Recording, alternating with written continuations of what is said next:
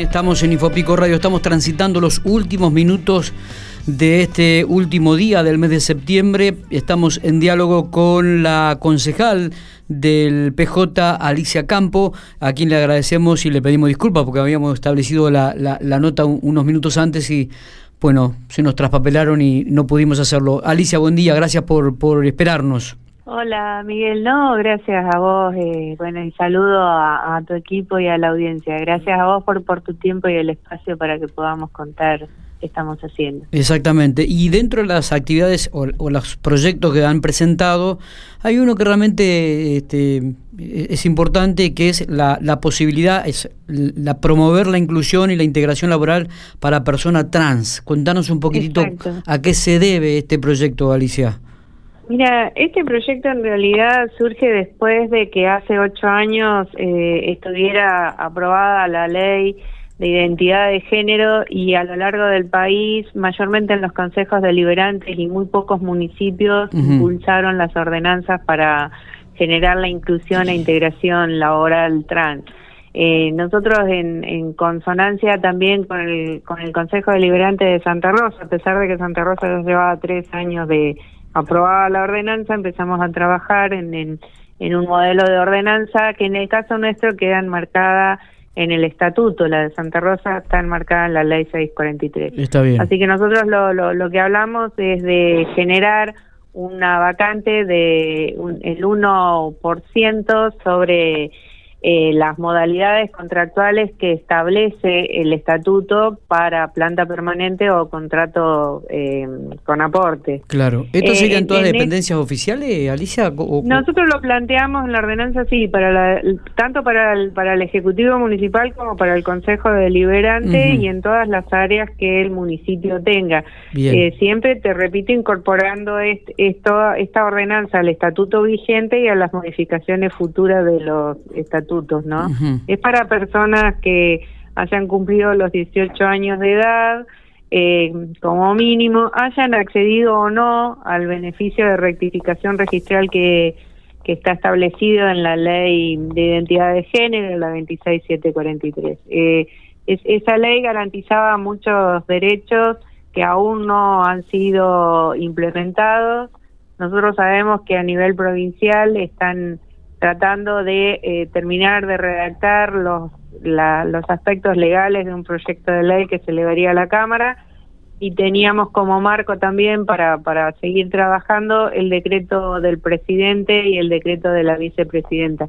A pesar, Miguel, de que hace muchos años que en Nación eh, hay siete proyectos de ley presentados eh, y no logran consensuar eh, los, los acuerdos para, para poder darlo, ¿no? Que esto en realidad, eh, desde, desde la cuestión política o desde lo político que nos toca hacer en este contexto, es simplemente reivindicar un sector de la sociedad que en base a, a un colectivo que presentó luchas sociales constantes y que lograron, como hace 10 años, eh, el matrimonio igualitario y hace ocho la identidad de género, siguen sin poder insertar. Ah, mira vos. Siguen con, con, con problemáticas en la educación, con, con algunas personas que hemos estado hablando eh, que estaban a punto de, de, finalizar eh, en el colegio secundario y bueno, tenían un nombre que se ajusta a su documento y a su partida de nacimiento, pero no a cómo autos se percibían. Así que hasta que no vino el documento nuevo con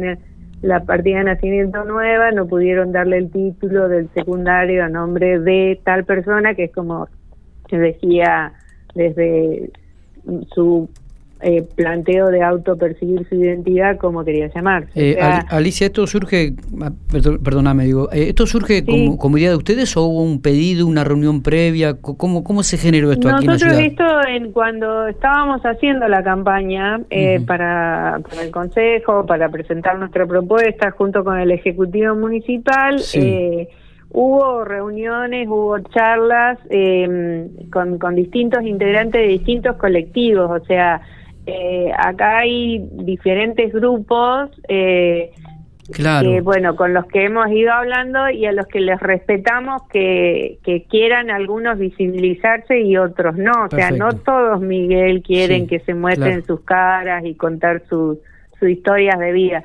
Así que con los que permitieron que se, les le podamos sacar imágenes o compartir una reunión un poco más abierta, lo hemos hecho. Y, los demás hemos hablado de manera privada eh, y bueno, nos hemos ido respetando sus tiempos y sus miedos también, Miguel, porque viste han sido algunos, los más adultos, las más adultas, digamos, también eh, no tuvieron por ahí la mirada que tiene la juventud con una ley que les garantiza su identidad de género. Entonces sufrieron más la discriminación, más la segregación y más una mirada hipócrita de la sociedad, ¿no? Porque también hubo momentos en que eh, algunos o algunas eh, los, los, hemos visto en, situación trabajando de noche y bueno, por un lado se los discriminaba, pero por otro lado se, eh, se acertaban. Entonces era como que mm,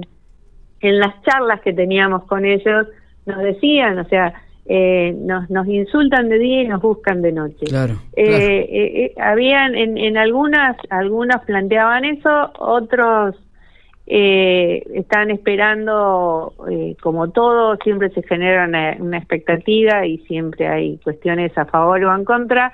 Eh, básicamente lo que hemos hecho es respetar ese pedido, cumplir con, con lo que habíamos hablado hace bastante tiempo atrás. Esto lleva tres meses en tratamiento. Nos hemos reunido y bueno, acá estamos. Este jueves se aprobaría este proyecto. Exactamente, este jueves saldría aprobado, después ya viene la parte de la eh, eh, reglamentación. Claro, porque estaba leyendo que este artículo, o el presente artículo, indica la, ordenanza, deberá incorporarse al estatuto de los trabajadores municipales. ¿Hay reuniones con esto? ¿Están de acuerdo? O, van a eh, reunirse posterior al, estatuto el estatuto es tripartito o sea el estatuto lo, lo, lo, decide si bien se aprueba porque finalmente no deja de ser una ordenanza el estatuto esto se eh, eleva a propuesta de partes o sea si esto es una propuesta que va a eh, incorporar a la modificación del estatuto el, el municipio y demás. Esto es una consagración de derechos. Entonces, si, si, no nos corremos de ese lugar, es un beneficio que tendrían y es una rectificación de derechos. Eh, ¿cómo, ¿Cómo ha cambiado la mirada en estos tiempos sobre este, esta temática, Alicia? Eh? Sí, totalmente, Miguel, pero bueno, por ahí para para, para personas que ya pasamos los 50.